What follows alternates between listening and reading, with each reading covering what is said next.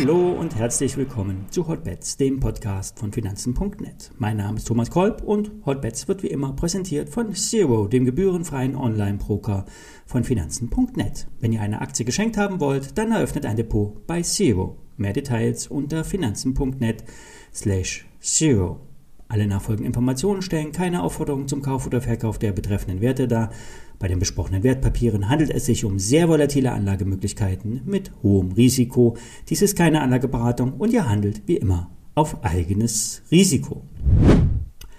Die Lage ist nun eskaliert. Die Russen wollen die Regierung in der Ukraine stürzen. Putin geht auf Angriff über und will nun Teile der alten Sowjetunion wiederherstellen. Die Märkte reagieren entsprechend. Bereits gestern Abend wurde es äh, in den USA äh, ruppig. Bis zur letzten Handelsminute wurde der Markt nach unten getrieben und damit steht nun auch der amerikanische Markt an der Klippe. Der DAX ist hier schon einen Schritt weiter und im freien Fall. Es werden nun reihenweise Stop-Loss-Marken gerissen. Es kann durchaus bis 13.500 DAX-Punkte nach unten gehen, plus minus ein paar hundert Punkte. Was heißt das für euch? Am besten nichts machen. Auf diesem Niveau am besten nicht verkaufen. Jetzt erst einmal zuschauen und hoffen, dass irgendwo Hoffnung herkommt. Es ist zu hoffen, dass die Machtübernahme in der Ukraine so wenig wie möglich Opfer kostet. Die Russen sind militärisch bedeutend stärker und werden Putins Plan konsequent umsetzen. Für die Märkte kann nur die amerikanische Notenbank Hoffnung bringen, der sogenannte Fed-Put. In gut drei Wochen tagt die Notenbank, dann sollen die Zinsen um einen kleinen oder einen großen Zinsschritt angehoben werden. Und was derzeit niemand einpreist, dass die Fed wegen der aktuellen Lage die Zinsanhebung nach hinten verschiebt. Das wäre eine Option, um zumindest die Finanzmärkte nicht völlig frei laufen zu lassen. Denn wenn die Märkte weiter kollabieren, würde Putin auch den Westen hart treffen. Der Profiteur der Lage ist der Goldpreis. Dieser steigt seit den frühen Morgenstunden weiter an und überwindet den nächsten Widerstand im Eiltempo. Bei 1918 Dollar war ein bedeutender Widerstand, der im normalen Handelsgeschehen nicht so leicht überwunden wurden wäre. Doch normal ist heute nichts. Gold steigt in Richtung 1960 Dollar an, der dritten Marke in unserer Goldbetrachtung. Danach kommen 2000 Dollar in greifbarer Nähe. Wer in Gold long ist, könnte nun Gewinne mitnehmen. Vielleicht die Hälfte auf Tasche, sicher ist sicher. Ähnlich wie Gold reagiert auch Silber. Hier stehen Widerstände im Chartbild.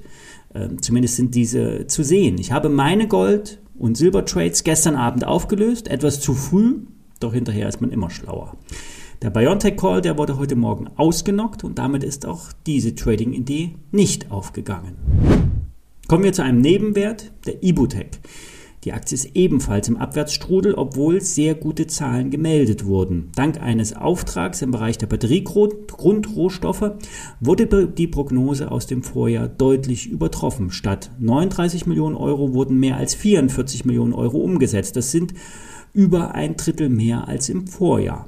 Zur Umsatzsteigerung trug neben den gestiegenen Rohstoffpreisen der Bereich Batteriematerialien und Glascoating sowie neue Produkte der Zinnorganik bei, so Ibutec in der gestrigen Meldung. Die Firma vermeldet weiter, dass das Geschäft nicht durch die gestiegenen Rohstoffpreise und Lieferkosten beeinträchtigt wurde. Alle Mehrkosten wurden an die Kunden weitergegeben. In der deutschen Industrie sind die Kosten im Januar um 25 Prozent gestiegen im Vergleich zum Vorjahr.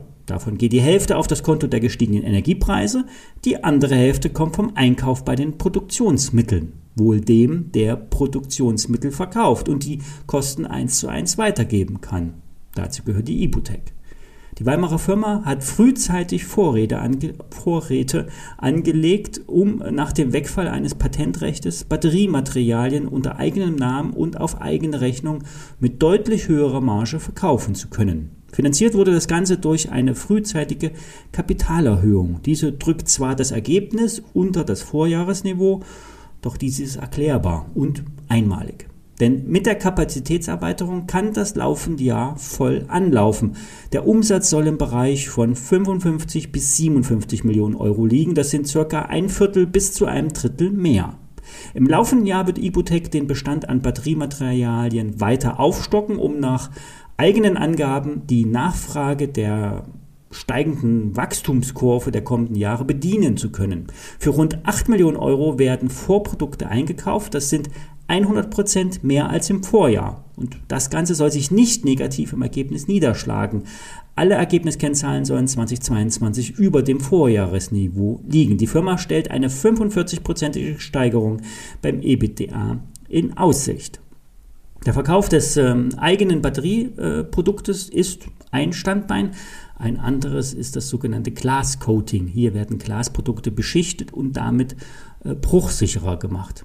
Hauptstory, Hauptstory wird aber allerdings äh, weiterhin der Batteriesektor bleiben.